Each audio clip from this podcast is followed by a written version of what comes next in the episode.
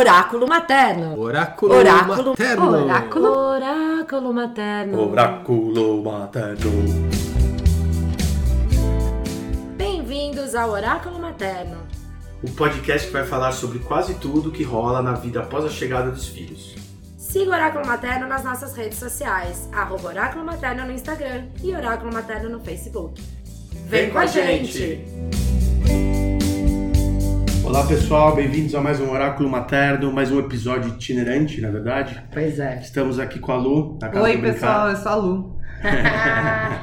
a gente está aqui na Casa do Brincar hoje, na salinha rosa. É a famosa sala rosa onde muitas coisas acontecem. A Sala Rosa eu não, conhe- eu não conhecia a primeira vez, eu já fiquei lembrado lá embaixo com meu filho, mas Você aqui em brincou. cima eu já brinquei. A sala rosa tem bebês e atividades mais introspectivas. Sim, E aqui que eu dou Legal. aula da dança materna, É. nessa salinha. eu vi até, até a plaquinha. A formação da dança materna é aqui, É é em São Paulo. rolam os ensaios da dança Rola os materna ensaios aqui, Ah, então é é. muito Essa sala é rosa e é por amor. É, é muito especial, assim, estar aqui gravando com a Lu. Aliás, a gente tá tentando gravar faz meses, né, Lu? Eita, mulher ocupada, Tô gente. Encantado essa, essa gravação. que bom que a gente tá aqui hoje. Que A gente vai falar um pouquinho hoje sobre a importância do livre brincar na vida dos nossos filhos. Então, antes da gente começar a falar disso, fala de você, quem é você, conta um pouco da sua história aí de vida. Meu nome é Luciane Lumota, é, eu venho do mundo corporativo, eu sou jornalista aposentada, não praticante. eu fui do mercado de impresso durante muitos anos, antes de vir para São Paulo eu era repórter fotográfica, editora, então eu fiquei muito tempo rodando rua, indo, eu peguei a época, faz um, um- foi no século passado isso, né? Eu peguei a época que existia jornalismo policial. Então eu pegava desde as coisas mais esdrúxulas acontecendo, a cobrir futebol, política. Isso dá um repertório, dá um jogo de cintura pra gente, né? E aí eu vim para São Paulo em 2004 e aqui em São Paulo eu entrei para o mercado corporativo e fui cuidar de comunicação de grandes empresas. É, comunicação interna da Ford Brasil, diversidade para América do Sul, para Ford também. E e aí o, o meu último ano trabalhando foi é, cuidando do marketing da Anchieta e da Imigrantes, né, Covias. É porque agora ela não trabalha mais, não, tá? eu não trabalho mais. eu trabalho muito mais.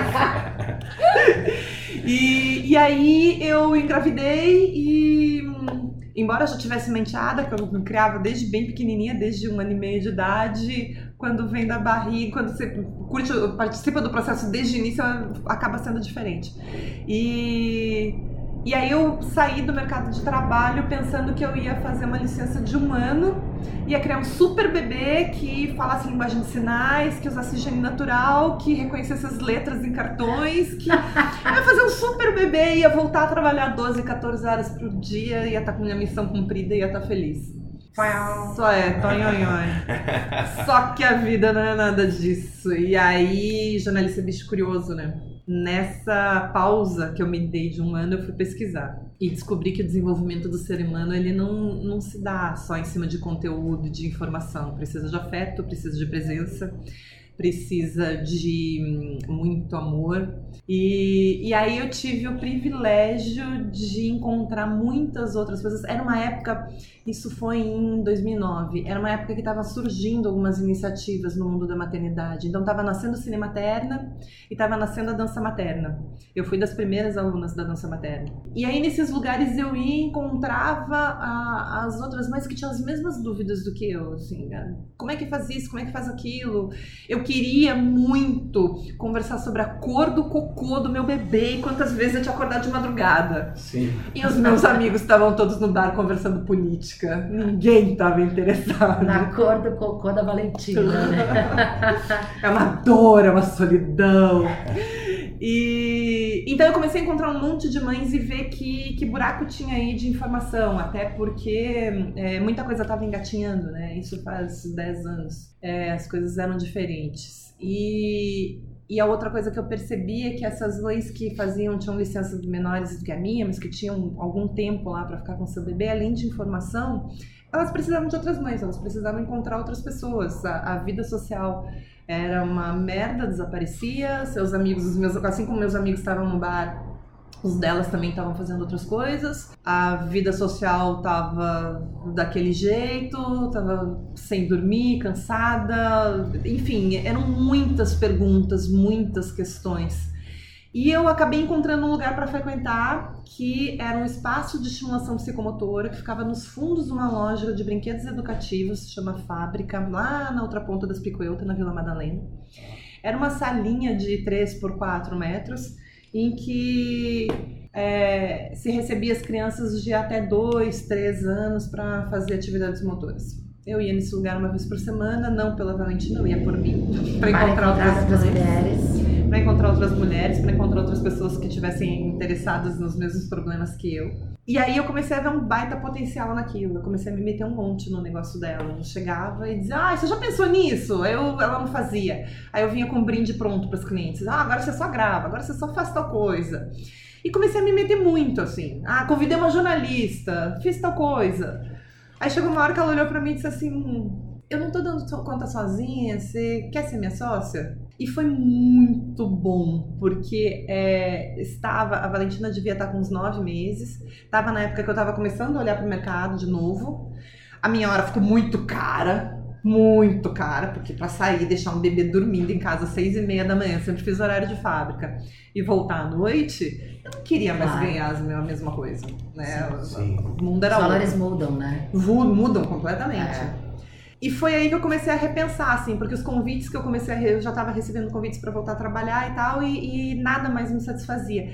Até porque não era mais uma questão de dinheiro. Eu acho que o principal que tinha mudado era a minha cabeça. Não fazia mais sentido. É, ter um empregão cheio de benefícios numa multinacional para comemorar quantos carros a gente vendeu a cada semana para mandar divisa para o exterior. É, embora tenha sido muito bom, momentos de muita aprendizagens lá atrás, que fizeram muito sentido, é, essa competição com, com os amigos e tal, não tinha mais cabimento. Eu olhava em volta e dizia assim: que, que mundo que eu vou deixar para minha filha? O que, que eu estou contribuindo? O que, que eu estou fazendo para ajudar essas, essas, essa, a minha criança, né? O que, que além dela ser uma, uma, criança legal, que a gente espera que os nossos filhos sejam, Sim. que, que, que a gente vai entregar mais, né? O que, que eu posso ajudar? Então, voltar para o mercado naquelas condições também não fazia mais sentido, assim. Eu precisava enxergar propósito nas coisas, tinha que ter sentido. E aí eu me envolvi, na época chamava Aprontando Uma, me envolvi com essa primeira sócia, que era a pessoa psicomotricista, e a gente começou a explorar um negócio, comecei a contribuir com o que eu sabia, que é a parte de comunicação. Era lindo, eu chegava de manhã cedo, passava café, limpava o banheiro, preparava o espaço para brincar e passava álcool 70 nos brinquedos. E quando dava 10 horas, eu estava sentada num banquinho na porta, com o computador na mão, de batom passado, recebendo os clientes. Super legal. Só que o negócio da comunicação deu certo. E começou a aparecer gente, gente, gente, gente, gente. Tava cheio de mãe borbulhando, escondidas pelos cantos que queriam se encontrar o negócio começa a dar certo e a gente é gentilmente convidado a se retirar da loja, porque. Muito movimento. Vazava gente para dentro é. da loja, brigava com o estacionamento, virou um caos, um caos, um caos. Em vez de ajudar a loja. Tava, tava Era, era, era, simbiótico, era para ser muito era bom. Pra ser, assim, é, entendo, é, era traz, pra ser bom. O pessoal entra, dá uma olhada, compra alguma coisa. Assim. Era para ser bom, pois é. Só que. É é daquelas coisas assim que você perde o chão e no, na história da Casa Brincar tem acontecido isso muitas vezes de perder o chão, achar meu mundo acabou, meu mundo caiu, o que, que eu vou fazer? Eu preciso arrumar outro trabalho, outra coisa. E isso sempre me empurra para voos melhores. É que nem um passarinho quando cai do ninho. Uhum. E então a gente foi convidada a sair e do custo fixo que a gente tinha na época, que era aluguel e duas fisioterapeutas, a gente achou uma casa para alugar que custava três vezes todo o nosso custo fixo, só aluguel. E a gente bateu na porta, mesmo assim, encarou a casa, era fofa, era linda, era na outra ponta da Vila Madalena. Aquela da Simão Álvares? A da Simão Álvares. Eu conheci a casa brincada Ah, é? Ah, Fui no Matrice lá. Nossa, é. que legal. É, é. Matrice é uma dos nossos, dos nossos amores. E aí a gente foi bater na porta dessa pessoa, era uma mãe também que estava indo morar na Alemanha. Ela tinha uma editora infantil. Embora eu e a minha sócia tivéssemos muita vontade, ambas estávamos no, fora do mercado já tinha um tempo, assim, a gente não tinha renda comprovada, a gente não tinha nada. E aí a gente chegou lá na conversa, contou o que a gente queria fazer para imobiliária, a imobiliária foi super gentil porque intermediou Podia ter tratado a gente feito louco e ter mandado embora, mas não, intermediou. E dessas conversas todas, a dona da casa fez um combinado com a gente que se alguma coisa começasse a dar errado, que a gente mantivesse amizade e resolvesse as coisas rápido, né? E foi incrível, porque aí eu peguei, nessa época eu ainda tinha o dinheiro da rescisão de quando eu parei de trabalhar, eu peguei o dinheiro da rescisão e a gente começou, foi ocupar uma casa, saiu de uma salinha de 3x4 para ir para uma casa de 200 metros quadrados. Não dava mais tempo de chegar de manhã, limpar o banheiro, passar o café e receber as crianças. Tinha que ter equipe. Tinha que fazer tudo. Tinha que fazer tudo. A, a comunicação que eu fazia depois das 11, depois que eu colocava minha filha dormir, não era mais suficiente. Eu tinha que fazer mais, porque agora tinha um aluguel caro para pagar, né? Mas foi uma época boa. Era muito difícil explicar para as famílias por que, que elas tinham que ir lá brincar. Porque as mães olhavam para mim e perguntavam assim: é, por que, que eu não vou pagar para você para brincar? Por que, que eu não vou na praça? Por que, que eu não fico em casa brincando? Justamente, né? é, e uma coisa não é excludente da outra. Você tem que ir na praça, você tem que andar na calçada com seu filho, você tem que ter um tempo em casa com seu filho. Mas a gente começou a mostrar para essas pessoas que a gente estuda, que a gente pesquisa, que esse preparo do ambiente para brincar e do repertório que você vai oferecer para sua criança é muito importante. Bom, resumo da história: em seis meses o negócio se pagava. Foi incrível, virou um. Foi muito legal. A ponto da minha sócia chegar para mim e dizer assim: não tá mais compatível com a minha vida pessoal minhas crianças estão crescendo, é, minhas Como crianças mudou. não querem vir, é, não querem vir para cá. Não é mais aquele negócio de uma salinha só, a demanda de tempo é muito grande. E aí foi uma separação super triste, porque eu não queria que ela fosse, ela também não queria ir, mas enfim. É, dali a gente desliga a parte de psicomotricidade da casa e começa a olhar para o brincar. E era um momento que a gente já estava tendo muitos dados das pesquisas é, de neurociência que é uma coisa relativamente recente, desde a década de 70 mais ou menos, que a gente consegue é, ter equipamentos e, e exames suficientes para mapear o cérebro do- do- da pessoa, o que está acontecendo, que áreas são ativadas. E, e começa a nortear exatamente no quanto o, brincar é importante. Uhum. É, até ah, que uma, duas décadas atrás, um pouco mais, os pais falavam muito, a gente trabalha muito, né, ainda mais numa cidade como São Paulo, mas falava-se muito no tempo de qualidade, que você ia, você ocupava um monte, aí você ficava meia hora por dia com seu filho, e que se aquela meia hora você tivesse concentrado ali, aquilo era suficiente. E, e a gente estava num momento de desconstruir isso de e das, as famílias estavam já começando um movimento de se reinventar, de estar mais interessadas, não só colocar o filho na escola para ele chegar em casa cansado e tomar banho e dormir. Elas estavam mais interessadas, já estava um movimento que eu acho que hoje é muito forte de o que, que meu filho está fazendo, com quem ele está convivendo, quanto eu estou participando, das pessoas reinventarem suas profissões para estarem mais perto das Sim. suas crianças. Então a gente, a gente começou num momento que foi bem interessante, acho que por um movimento mesmo dos astros do céu, assim, do- da sociedade se reorganizando. E aí a casa começa a olhar cada vez mais pro brincar, mas não um brincar solto. O que a gente sempre tomou cuidado é de nunca ser um depósito de criança.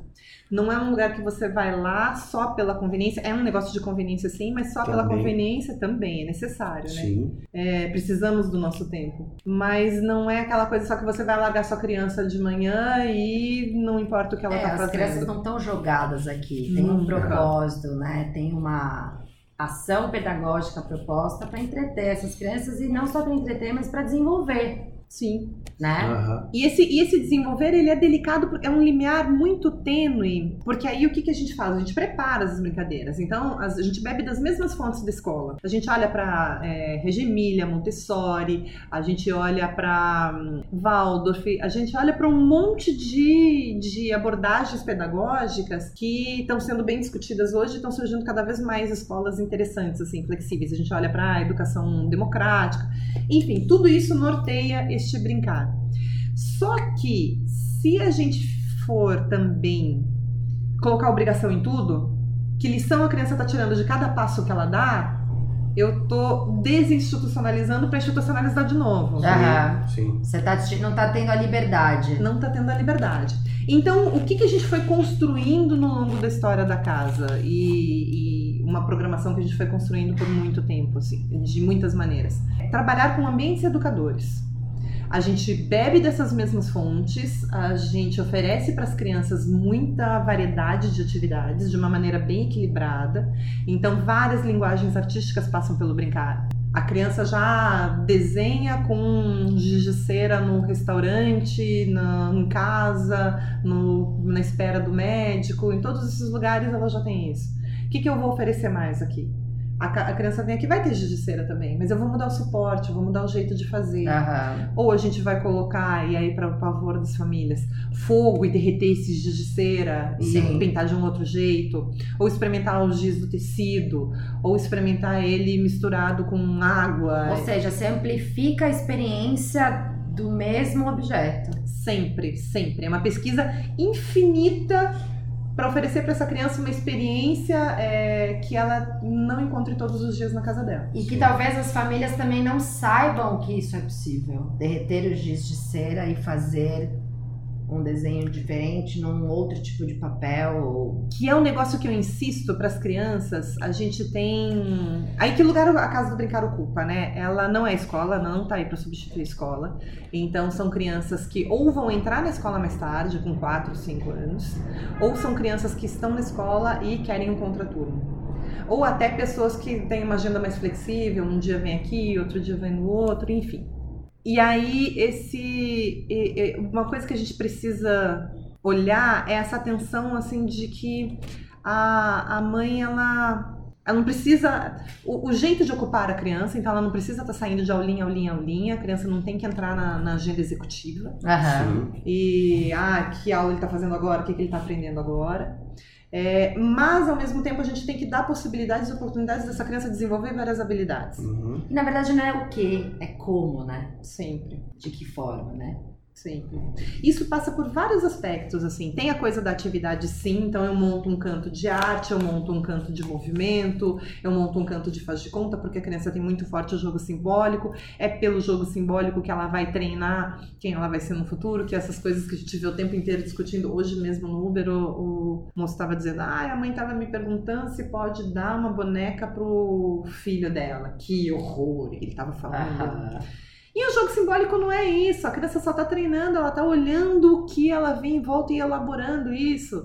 É, nada, a gente volta sempre nos mesmos assuntos, assim, não é uma boneca que vai determinar a sexualidade de alguém, É, né? sim. Meu Deus. É só a experiência do cuidar. A criança vê, eventualmente, os adultos cuidando de crianças e de bebês. Do irmão, do filho que ele Exato. vai ter quando ele for grande, Porque não experienciar essa oportunidade de cuidar da também. profissão que ele vai escolher. Se vai ter filho ou não, a gente não sabe. Uhum. Mas se tiver, fica registrado no- na memória dessa criança, na fase adulta, toda essa brincadeira do cuidar com a boneca, por exemplo. É todo esse cuidado com o outro, né? Com É. tudo. Cuidar. Não precisa ser é com muito filho, distante do homem, né? Cuidar. Muito distante. Né? Pode ser até de um animal, de um cachorro, Sim, de um de, de, de um primo, enfim, cuidar da mãe, cuidar do, né, da pessoa mais velha, cuidar que tá longe do homem, né?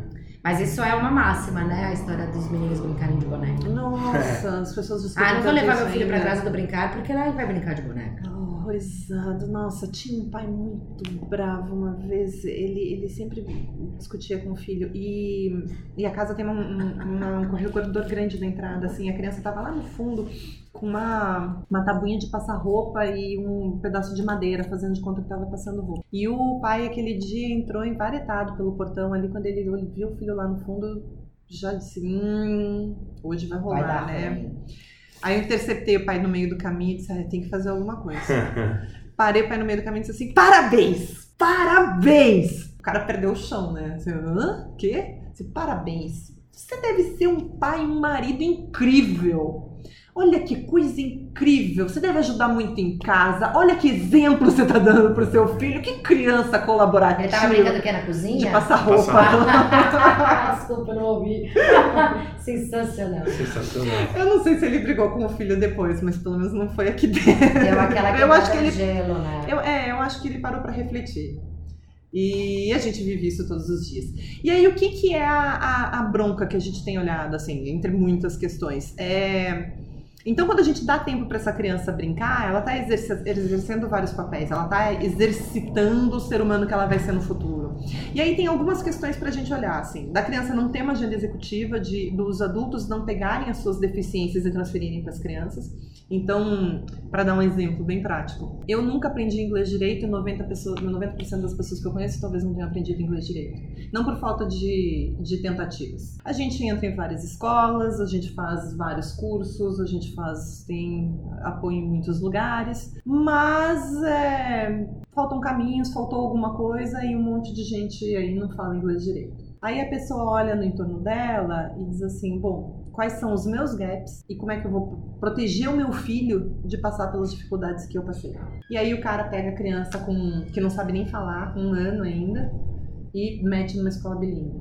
Sim. Por quê? Por causa do, do problema dele, Sim. né? Não é por causa do problema da criança. Porque não é o interesse daquela criança, na verdade, e nem uma necessidade. A gente não, não sabe se aquela criança vai precisar daquilo. Ela pode decidir começar aos sete anos e super bem ficar, se tornar bilíngue É, rapidinho. rapidíssimo, porque ela tá dentro da janela de desenvolvimento. Exatamente. Então a gente vê os adultos transferindo os seus medos para as crianças muito intensamente, assim. Eu, eu encontrei, quando a gente ainda fazia piquenique, eu encontrei uma mãe de uma criança que não vinha na casa fazia um, um tempo, a criança tinha crescido e tal, já tava, tinha entrado na escola, é, já estava com a agenda mais cheia e não conseguia vir. Aí eu perguntei da, da criança, ela disse assim, olha, a Bia tá segunda e quarta, meio período tá na escola e nos outros dias, segunda e quarta, ela tem é, natação e terça e quinta ela tem inglês e faz balé, faz não sei o que lá e tal. Eu disse, ah, beleza, sobrou a sexta, né? Aparece um dia lá pra gente tomar um banho de mangueira, pra gente brincar um pouquinho. Ela disse assim, não, não, não. Na sexta não dá porque é, é o dia que sobra pra terapia. E aí eu sempre questiono isso, gente, a gente tá sufocando as nossas crianças, que daí como não tá tendo tempo de ser Tem que ir pra criança, terapia tão cedo. tem que começar na terapia com 5 anos de idade, com 6 anos de idade, porque Você sabe que você tá falando disso, das É atividades extracurriculares e tal. Eu vejo os filhos de algumas amigas e de pessoas que eu conheço, da idade do Pedro, que já fazem várias coisas. Fazem judô, fazem inglês, fazem dança, fazem... O Pietro só vai pra escola. E aí eu fico, será que eu teria que colocar o Pietro também pra fazer um judô? Se ele Pra quiser. fazer. É, assim, pra. Ou, ou, ele tá bem na escola, né? Ou, tá, ele vai pra escola das 10 às 6. Que horas ele vai fazer essa atividade? Das 7 às 9? Cara, o moleque vai ficar exausto. No dia seguinte ele tem que acordar de novo, porque É. eu preciso trabalhar de manhã e o pai também, então tem que ir pra escola cedo. Então eu também me questiono, sabe? Cara, os filhos de todas as minhas amigas, todas não, mas algumas, fazem tudo. fazem tudo. E o meu só vai pra escola. Sendo que o pedagógico da escola é da 1 às 6. A parte da manhã é de brincadeira, é agrupamento, é juntar Ótimo. com os mais velhos os mais, mais novos. E ele fica brincando. Aí eu paro e penso, não, tá bom. Tá bom. Aí eu perguntei, Pietro, você tem vontade de fazer alguma coisa além da escola? Ele falou, mãe, qualquer dia, mas não é agora, mas qualquer dia, eu quero fazer Kung Fu. Eu até conversei com você um dia sobre que eu tô procurando escolas de Kung Fu, e aí eu vi uma Mas, perto da mas olha como escola. as razões dele são legais. Qualquer dia, não agora? Qualquer dia eu quero fazer um Kung Fu. Por quê? Porque ele tá nessa fase do, do ninja, Eu tenho um do legal pra... samurai, Eu do tenho um legal pra que faz parte do imaginário dele, e eu acho que é muito por isso, por conta desse imaginário dele, ele tem vontade de fazer uma coisa que faz sentido pra ele. É isso que falta, fazer Né? sentido pra criança. Cara, Ah, então, a criança querer, né? A criança querer. Chegar e falar, A criança eu queria, né? É. Violão, assim. Tem contato e aí ele vai atrás, mas não a gente ia colocar em tudo, né? Cara, eu era aquela criança que fazia balé, odiando, fazia piano, mas eu gostava. Eu fiz piano, putz, era Aí fazia inglês, com 10 anos de idade, a idade da, da Valentina. Uhum. Que não é uma criança tão pequena, não. Não. Criança, gente. Mas já dá pra fazer um monte de Não, coisa. mas já, já com- começa a mostrar mais áreas Mas com a idade do Pietro, eu já tocava piano, já fazia aula de piano. E aí eu tenho uma frustração, porque ele não quer aprender a tocar nenhum instrumento. Então eu Mas é sempre a frustração da mãe. É a minha, só que eu não vou colocar ele na aula de piano porque eu fiz piano, entendeu? Então, quando ele fala do Kung Fu, eu pergunto, tá, instrumento musical, você não tem vontade de aprender a tocar nenhum? Não, ansiedade materna. Não, mãe, eu, tá bom, não pergunto mais. E aí eu me policio pra não perguntar mais, mas vira e mexe, dá uma escorregada aí. Quando ele fala do Kung Fu, eu, e aí, você não tem nenhum Ainda que, essas, ainda que essas motivações são super artísticas. Outro dia eu tava falando com uma amigona minha e ela dizendo assim: ah, a, a- a minha filha vai começar a fazer mandarim. Eu disse, Olha. Nossa! Uau! Nossa! Quantos anos? Nove. Caraca. Nossa, mandarim, né? Ah. Por quê? Ah, porque Ah. na empresa que eu trabalho se designou que essa é a língua do futuro e todos temos que saber isso aqui que é mais importante que o inglês e tal, pro futuro dela. E aí vem a pergunta: como é que a gente sabe qual é o futuro dela? A gente não sabe. É. É, uma projeção dos É uma, pro- pais. é uma projeção dos pais. São sempre os pais olhando seus, as suas deficiências e projetando nas crianças. Sim. E aí, como é que a gente sabe que aquela menina não vai ser uma artista? Que ela não vai ser. Que ela não precisa disso, que ela não quer isso, né? Sim. Que, que, aonde que ela vai chegar? Ou um filme bonitinho que fala sobre. Vocês viram Pequeno Príncipe, a animação? Sim, Ok. muito Eu legal. acho muito eu a levei cara o Pietro disso. pra assistir. É lindo, Ele, né? era bem- ele tinha 5 anos ou 4. Tu gostou? Não. Porque não era ainda pra, pra, pra idade dele Sim, o a filme. conectividade dele Talvez tava- se ele assistisse agora, É, talvez ele assistiria com uma outra perspectiva, Sim. uma outra análise. Mas voltando nessa história, né, do, da, da projeção dos pais, eu acho que é por, por, por causa dessa projeção que a gente tem nos filhos. Eu não sei desenhar, adoraria que o Pedro gostasse de desenhar. Pedro odeia desenhar tanto quanto eu na escola. É a mesma, eu olho e me vejo. Uhum. E eu falo, cara, que dó, esse moleque vai crescer, vai ficar que nem eu, porque eu sou uma mulher de 42 anos frustrada e que não sabe desenhar. Inteligências múltiplas, você sabe fazer outra Mas coisa. você faz outras coisas muito bem. Sim. Entendeu?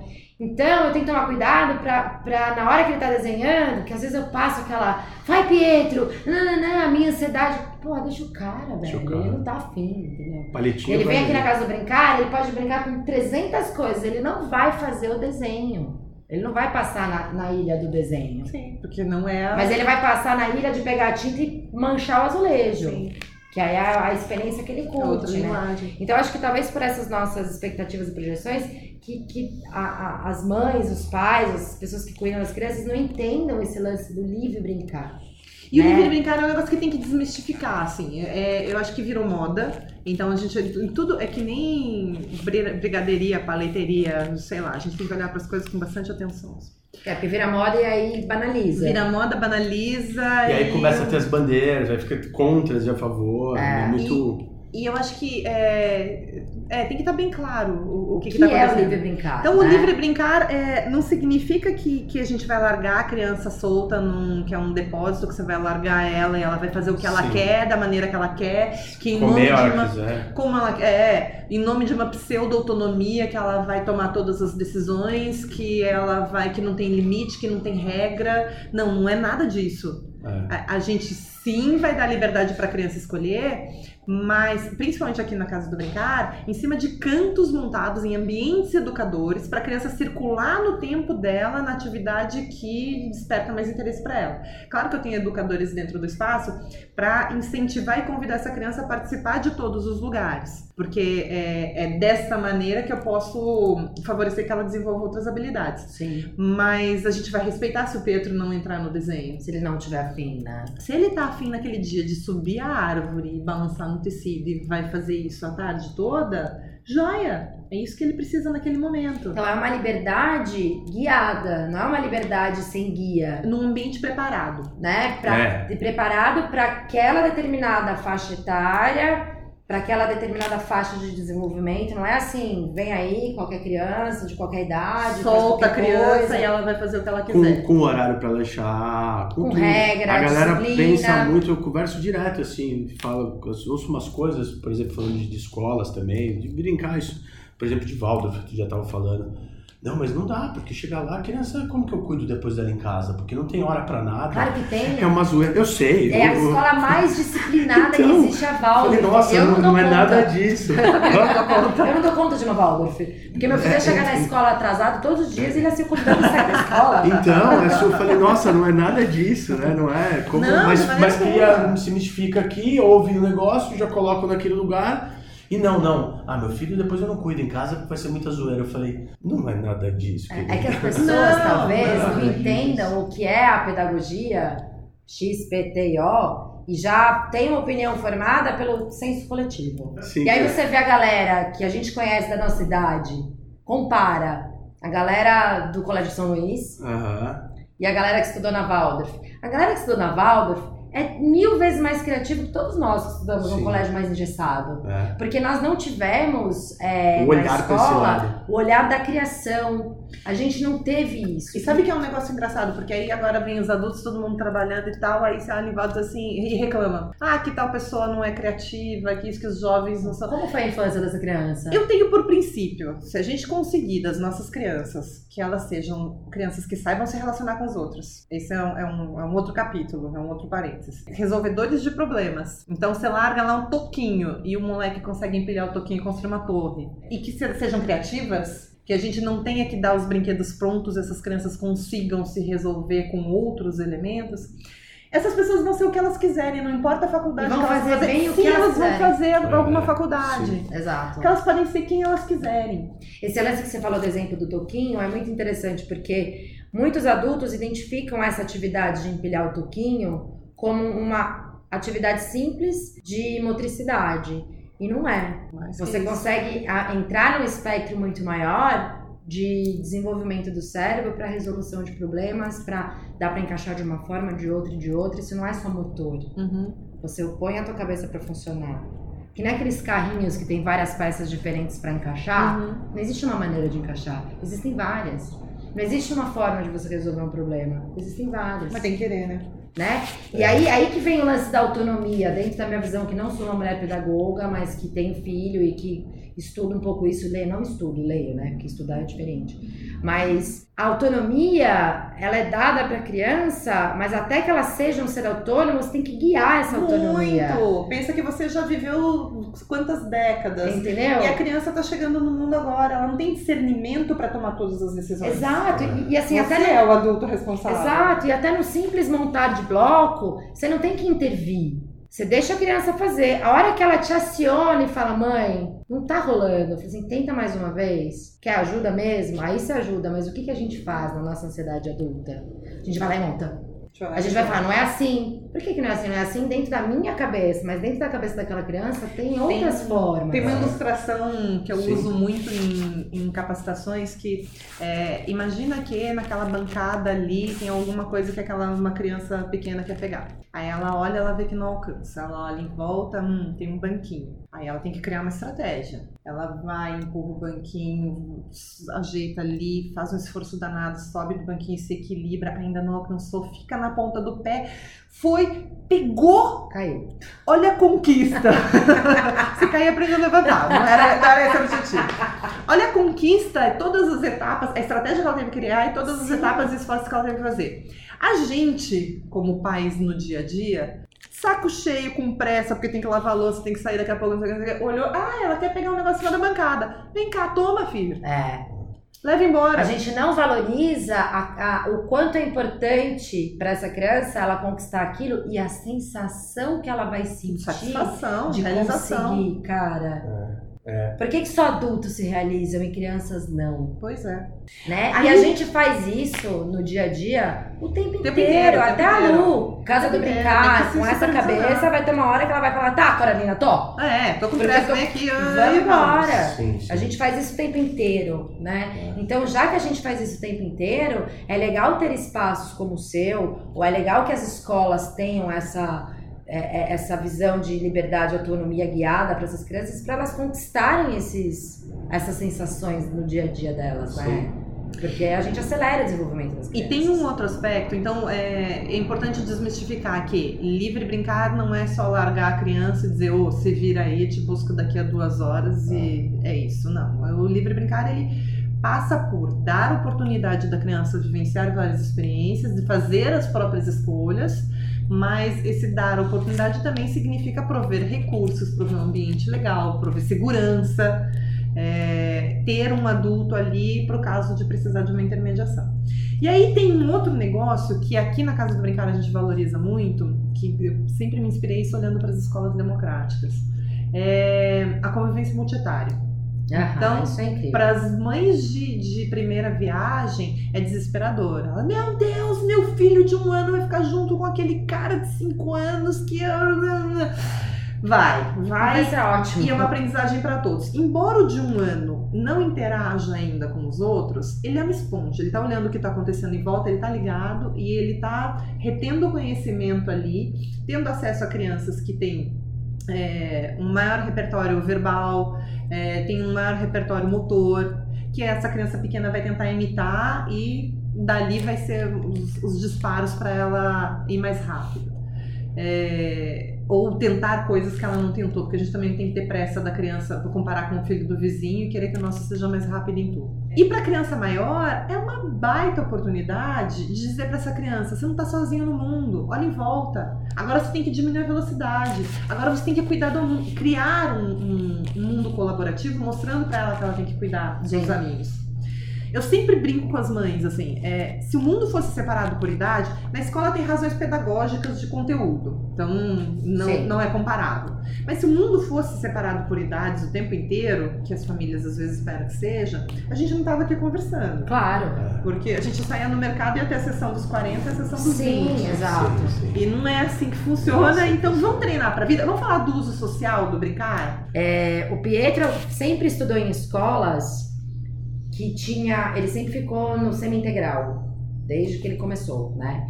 Então ele tinha o turno de todos e o turno pedagógico. Mas ele sempre se misturou com crianças mais velhas, mais novas. E eu vejo o Pietro hoje, isso não é mãe lambendo a cria, porque é muito fácil a gente falar bem do nosso próprio filho, mas o Pietro tem um respeito com as crianças mais novas que eu não vejo crianças assim da idade dele, Aham. de uma escola, por exemplo, super tradicional, eu não vejo essas crianças terem esse mesmo respeito. Uhum, De saberem que aquela criança anda mais devagar. Pode ser que ele não se interesse em brincar com uma criança de 3 anos, Sim. porque o interesse é diferente. Mas se ele vê que ela tá com dificuldade, ele vai dar a mão, vai ajudar a Protege. criança. Ele protege. Por quê? Porque ele foi criado nesse ambiente onde os mais velhos cuidavam dele, né? Então eu acho legal essa, essa mistura. É, é o, que, eu- é, o Né? que eu, é o que eu classifico como uso social do brincar. Então tá, a gente tá brincando. Tá só brincando? Tá, tá só brincando. Mas nesse só brincar tem todas essas pequenas aprendizagens. É, porque outro dia você, você falou, acho que você até falou hoje já aqui, mas que é- você até fez um post sobre isso, que a pessoa te abordou num, não sei se era num, num shopping que você estava trabalhando, fazendo seus trabalhos lá que você faz as instalações, a pessoa fala, mas você paga pra brincar com as crianças? A gente tava indo embora do Sesc Pompeia. Aí você ganha pra isso? E aí, cheio de sacola e tal, aí um senhor perguntou assim: Vocês não estavam lá embaixo brincando? Tava. Agora acabou o trabalho, a gente vai embora, né? Assim, como acabou o trabalho? Te pagam pra você brincar? Sim, me pagam, eu estudo pra isso. Eu tenho que preparar material, eu tenho que preparar repertório, eu tenho que preparar equipe, eu tenho que ensinar as pessoas que a criança é um ser humano com vontade, com desejos, que tem que conversar com ela olhando no olho, que tem que ouvir porque ela tem a contribuir com a brincadeira. Essa é a mesma percepção de quem diz, ah, pra que, que eu vou levar meu filho pra, uma, pra um espaço de brincar ou pra casa do brincar, se ele pode brincar em casa com a babá? E aí Né? entra Os o- seus brinquedos barulhentos. a coisa da, da, do- da ampliação de repertório é importante também para essa criança que, beleza, você tem é, é, é, condições, o seu ambiente ideal é a criança ficar com a babá em casa, joia. Por mais boa vontade que ela tenha, ela vai ser a referência do seu filho na fase mais importante do desenvolvimento dele. Até os 3 anos se constrói 85% do cérebro, das conexões cerebrais. Até os 6, então, a gente vai. Nossa, é super intenso isso. Então, essa criança ela vai aprender a falar do jeito que a babá fala, porque é a pessoa que ela passa mais tempo, ela vai absorver os valores que essa babá tem.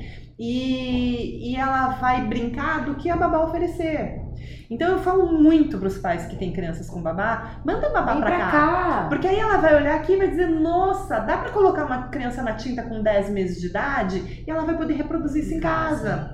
Que tem a coisa da proteção, assim, ah, não, não vou dar massinha pro meu filho de um ano e pouco porque vai engolir. Por isso que os adultos são ativos, porque a criança tá de fato na fase oral. Mas isso não impede que a criança brinque com massinha ou que a gente faça uma massinha pra ela de farinha. Sim, e se engolir é, é, um, é eventual. Trabalha, trabalha sempre com materiais de qualidade pra que seja genético. Exato, pra que ela possa engolir e não acontecer nada. Sim, Tem que ir pro hospital porque engoliu uma massinha. Mas né? é, é, é importante isso, assim, do adulto querer enxergar, o adulto, a babá, o cuidador, a mãe, a avó. Nossa, como as avós precisam desse colo, de estar aqui e, e permitir que a criança brinque.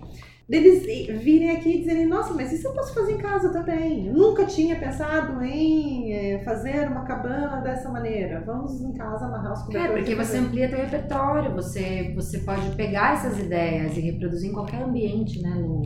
Qualquer lugar, assim. Eu, eu vejo várias É coisas aqui na casa do brincar que eu já fiz com o Pietro. em É, casa. com certeza. Eu adoro Né? macarrão. Macarrãozinho eu adoro. As paredes sensoriais, os obstáculos, você consegue fazer isso em casa com materiais de baixo custo, coisa simples, coisa Sim. que você vai jogar fora. É tudo muito acessível. Entendeu? É. Né? Então, e ainda é sustentável, porque Uhum. você reaproveita um monte de coisa, né, Lu? Muito. Então a criança, ela não tá só se desenvolvendo socialmente, desenvolvendo a sua habilidade motora. Ela também tá percebendo que aquela caixa de sei lá o que que tem na casa dela pode ser útil para outra Ah, finalidade. nas, nas Né? entrelinhas, a gente passa muito a mensagem de que não precisa comprar para se divertir. A gente pode, a brincadeira começa lá em fazer o seu próprio brinquedo.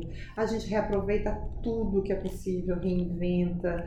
É, nas entrelinhas, sem ser aquela coisa da aulinha, ai, vem cá, vamos aprender que precisa preservar a água para proteger o planeta. Ensina de outra maneira. Não, tá um bilhetinho bonitinho do lado da torneira, vamos ser objetivos, a gente, depois que para de lavar a mão, a gente fecha a torneira, e assim vai, vai ensinando nas É, entrelinhas. e aprende de uma outra forma, aprende de forma prática, não de forma teórica, né? Deixa É. a teoria para as escolas tradicionais. É, que é chato, né?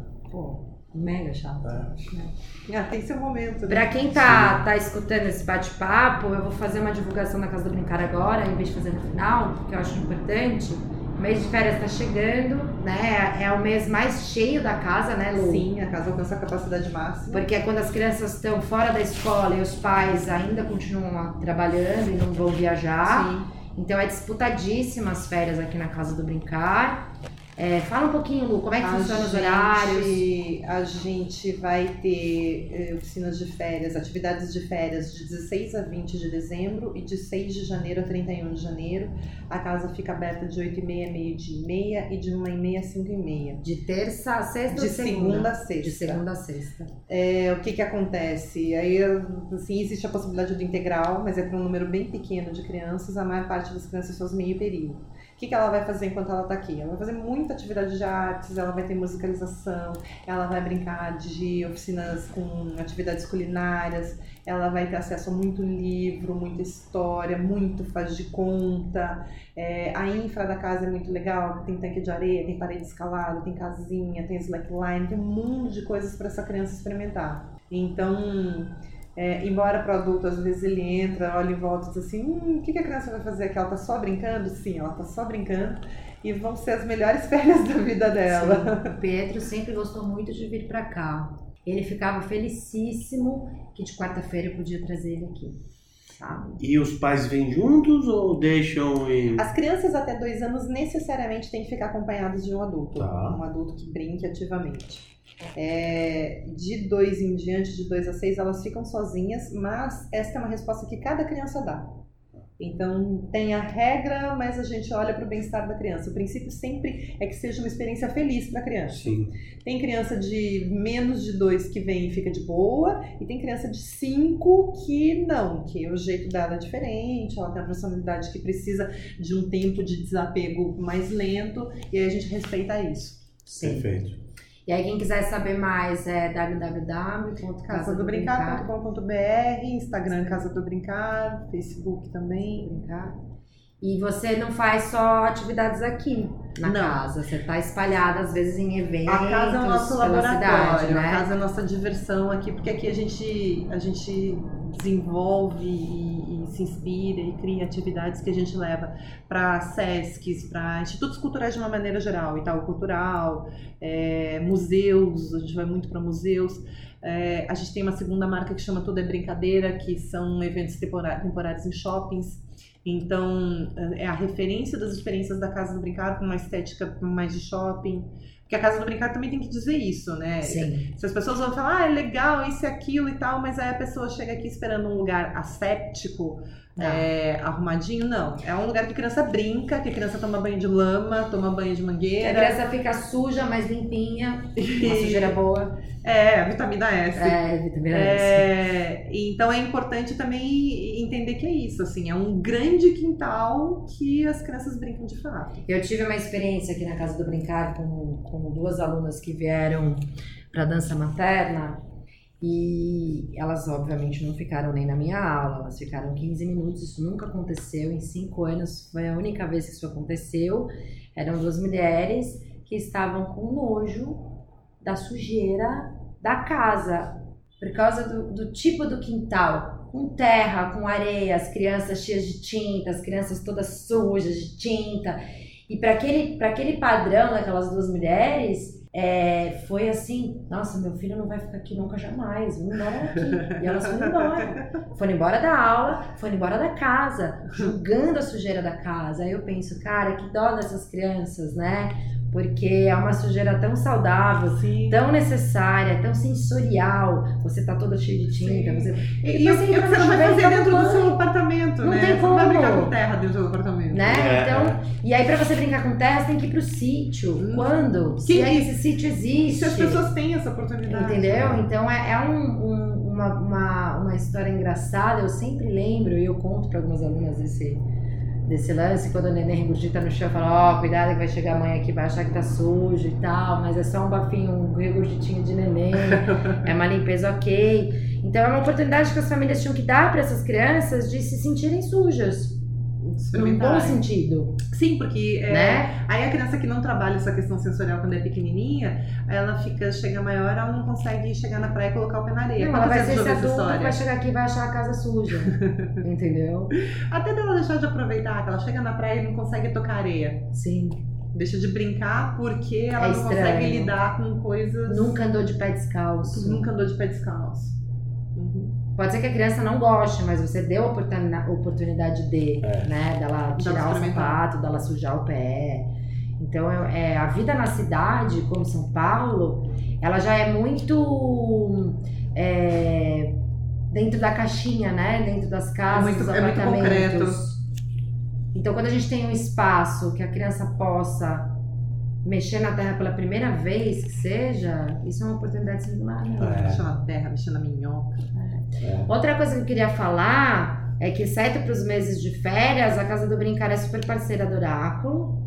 E a galera consegue fazer uso da casa com um desconto super bacana. Então Sim. é só entrar no nosso site www.oraculomaterno.com.br. Casa do Brincar tá lá. Que nos meses de férias a gente não faz essa promoção porque a casa é mega concorrida. Uhum, uhum. Então a Casa do Brincar já foi super bacana, abrindo de março a novembro, Sim. essa temporada de, de descontos. De. É e que atende entrar... todos os, os, perfis, porque é, o desconto ele vale para a pessoa que vai fazer uma visita eventual. Ah, tô passando por São Paulo, ou tirei uma tarde off para ficar com meu filho para levar no médico e vou ficar, vou ter uma folguinha de uma horinha ali. A pessoa pode contratar a hora avulso ou período avulso, ou aquela pessoa que tem uma necessidade mesmo diz, não, eu preciso de um pacote para minha criança ir três vezes por semana, o mês inteiro, o desconto só pro oráculo que vale. É. Eu já vim com o João depois de uma vacina aqui. Uhum. E aí brincou, brincou. Ah, brincou. vocês ficaram lá no tanque de areia, a gente, brincando. Não, zoando geral, até a gente, a gente encontrou aqui, Sim. eu acho, né? E aí depois que indo pra casa que ele começou com dor. Ai, ai, ai. Lembrou da vacina. É, ele tava aqui se distraindo, esqueceu não, não, esqueceu né? total depois. Mas de tanto brincar também, né? Às vezes dá uma. Então, assim. É. É, fica um recado pra galera, né? De experimentar um pouco o que é esse livre brincar, que a Casa do Brincar promove é, não é proibido os pais virem e acompanharem não, seus filhos. Então é legal porque os pais vão talvez tentar compreender o que, que, é, o que, que acontece aqui dentro, como que as crianças são tratadas, como que elas brincam, como que elas se desenvolvem. Sabe que essa era uma dor que eu tinha quando eu tava procurando escola para Valentina, que ela era pequenininha, o negócio que me doía muito era a, a, o agendamento para você conhecer o lugar que a criança vai. Eu entendo que tem uma questão de organização, que beleza, se chegar um agora, outro depois, é difícil da gente dar conta porque eu tô atendendo um, aí eu tenho que deixar de tirar uma pessoa da equipe, enfim, tem toda uma questão de organização. Mas mais do que isso, eu sempre tive a impressão que muitas das escolas, a coisa da hora marcada era para a escola estar tá arrumadinha, para a hora de eu entrar lá eles venderem a imagem que eles queriam vender. Então, a, a, na casa sempre foi o caminho inverso, assim, você vai entrar, vai ver a realidade daquele momento, o que seu filho faz, do que ele brinca, para que você confie, para passar confiança para o seu filho, para ele ficar bem, e que você vai entrar e sair a hora que você quiser. É, que você tenha essa segurança de que você sabe o que seu filho faz e como é, para você também ficar com o seu coração em paz Sim. em que você tiver que fazer. E é muito legal, assim, uma das coisas que eu mais gosto aqui da Casa do Brincar é essa parte artística. Porque Muito forte. muito forte as atividades, né? A música, Artes a- plásticas, artes plásticas. teatro. E assim, a gente fez uma semana no Oráculo Materno falando da importância da arte na vida das crianças, para o desenvolvimento do cérebro dessas crianças, para o desenvolvimento de cognição cerebral dessas crianças. E, e a arte é importante também na vida dos adultos, né? Não só das crianças. Ainda mais nos momentos que no momento No momento que a gente que a tá gente vivendo, vive, a gente precisa, criar de arte, pelo amor de. Deus, né? Exato. Então, a arte faz com que as crianças tenham mais sensibilidade. E, e- e- esse é um ponto super forte aqui da que é Casa ser do Brincar. sensível, tolerante. É, que É. saiba, saiba lidar com as diferenças, saiba cuidar do outro, né? Saiba... Às vezes sai uns pau ali que eu me divirto com essas crianças brigando, né? Mas o conflito faz parte Faz parte. da vida. Briga e tenta resolver. É, o uso É. social do brincar E eu também. vejo as monitoras, elas não intervêm, só se vai dar ruim. Aí, mas senão as crianças elas têm que aprender a se É, resolver. negociam Agora, quando entra uma violência física, vai bater, aí tem lá a galera, opa, mas geralmente as crianças não têm esse comportamento aqui, Não. isso eu nunca vi. Resolver. Mas é legal que elas mantenham, as monitoras mantenham uma certa, uma certa distância, deixam essas crianças se entenderem aí sozinhas. Observe. É, e quanto mais sensíveis essas crianças forem, melhor elas vão ser na resolução dos conflitos na fase adulta. Sim. Que é o que a gente espera. Então a arte é super importante. Eu recomendo a Casa do Brincar, eu sou fã, eu trabalho aqui. Ah, e a outra coisa que as pessoas às vezes não sabem é me perguntar por que, que a Casa do Brincar fora das férias abre só de terça a quinta. A Casa do Brincar, ela é uma alternativa para quem está fugindo de buffet. Quem quer fazer uma festa no quintal, sexta, sábado, domingo, é o dia. Então elas são datas, são poucas datas, a casa é super competida nessas datas, assim, e, e é a chance de fazer, fazer uma festa, pelo menos as festas que eu tinha quando era criança, na casa da minha avó, no quintal, embaixo do pé de fruta. É, é muito diferente da festa empacotada do buffet com Sim. Junk food. É, porque além da Casa do Brincar ter essa história dos contraturnos escolares e, e da brincadeira com as crianças, a casa ela é aberta para locação para festas. Sim. De finais de semana. E não só final de semana, né, Lu? Você tem um lance agora de. Agora não, já faz um tempo, né? De a festa durante a semana. Vem com a escola, faz a festa Ah, aqui. tem, tem. Se você quer fazer uma coisa Né? econômica só com as crianças, é aqui. A, a turminha da sala vem, é mais barato durante Uhum. a semana, é, é no horário da casa. No horário da casa. Junto, tem a, a Toda festinha, a mas é junto da com casa. as crianças que estão brincando no quintal que não são da festa. Então é uma oportunidade também É de coletivo. fazer um negócio legal para os filhos. Você perguntou ano passado, ah, festa pro João, É, é. próximo ano. Você Sim. fez a Kombi dos sonhos. Não, acabou não dando Acabou certo. não rolando, né? fez o parque, é. E próximo ano você consegue fazer aqui, o João Sim. já vai estar na escolinha, legal, tal. É uma, é uma possibilidade. Lu, alguma dica que você gostaria de dar para Sim, eu queria dizer para os adultos que eles se permitam, que eles tirem as suas máscaras de adultos e profissionais sérios, que eles tirem os sapatos, se joguem no chão e se permitam brincar com as suas crianças. Não tem vergonha de fazer careta, de fazer vozinha, de parecer que é bobo, porque com criança não tem isso não. Se joguem, aproveitem muito suas crianças, porque passa muito rápido, a gente vê, né? Eu tenho um- a minha enteada 17, tem uma de 10 e tem uma de 1. E voa, voa, gente. Passa muito rápido, né? Como diz aquele filme Divertidamente, a gente tem que manter viva a Ilha da Bobeira. A Ilha da Bobeira é super importante. A ilha da bobeira é A ilha necessária. é necessária, porque a hora que desmorona a Ilha da Bobeira no desenho, começa a desmoronar Todo todas as outras resto, ilhas. aham. Que é o mundo imaginário, que é essa, né, essa vozinha bobona que a gente fala com os filhos ou né, com as pessoas. Então, boa dica, Lu. É, vamos Adultos, permitir. sejam crianças. É isso aí. Um, um exercício que eu faço que é bem legal, quando se em algum momento a gente estiver sem paciência é, e e esquecer, a gente esquece que a gente foi criança, né? É, é contar, é lembrar situações e contar para minha filha ou para quem estiver perto. Qual foi, qual foi a sua brincadeira predileta quando você era criança? Me, me lembra, me conta uma situação, assim, Fica com isso na cabeça, de vez em quando resgata lá. Nossa, deixa eu lembrar uma situação e conta isso pro seu filho. Porque isso vai te aproximar dele. Sim. Você vai lembrar que você foi criança, seu filho vai ter um prazer imenso de compartilhar, de saber uma coisa que você fazia quando era Ah, criança. legal. vai é, aumenta a co- a conexão. Seu filho passa a olhar pra você de uma outra maneira, de nossa, esse adulto gigante aqui, esse paredão já teve meu tamanho. É muito legal, gente. Assim, É, lembrem, fazer esse exercício. lembrem da infância pra, pra se aproximar das suas crianças. Super A- dica. A gente vai colocar esse podcast no ar super em breve para abrir a temporada de férias. Legal. E a gente vai falar sobre férias e vamos falar sobre a importância do livro Brincar com Você, que eu acho que as duas coisas têm tudo a ver. Né? Porque o É. que fazer com essas crianças nas férias? Tragam elas para casa do brincar, Sim. Né? Venham para cá e se não puderem vir, desenvolvam Fiquem esse lado de brincadeira com seus filhos. Alguma pergunta? Não, tirem suas máscaras adultos. Tirem suas Obrigada, máscaras. gente. Um prazer estar aqui. Muito É, Quem quiser informações, eu estou sempre disponível. Tem as redes da casa, que a maior parte das vezes eu respondo. Tem as minhas próprias redes também, facinho de encontrar. É, eu estou à disposição. Obrigada, Lu, por doar o, nosso te- o seu tempo pra nós, o nosso tempo. Por doar o Obrigado, seu tempo Lu. pra gente. Foi ótimo. Espaço. Obrigado, Obrigada. Quarto Rosa. E galera, semana que vem tem mais. Fiquem ligados aí no Oráculo Materno. E tirem suas máscaras. Au!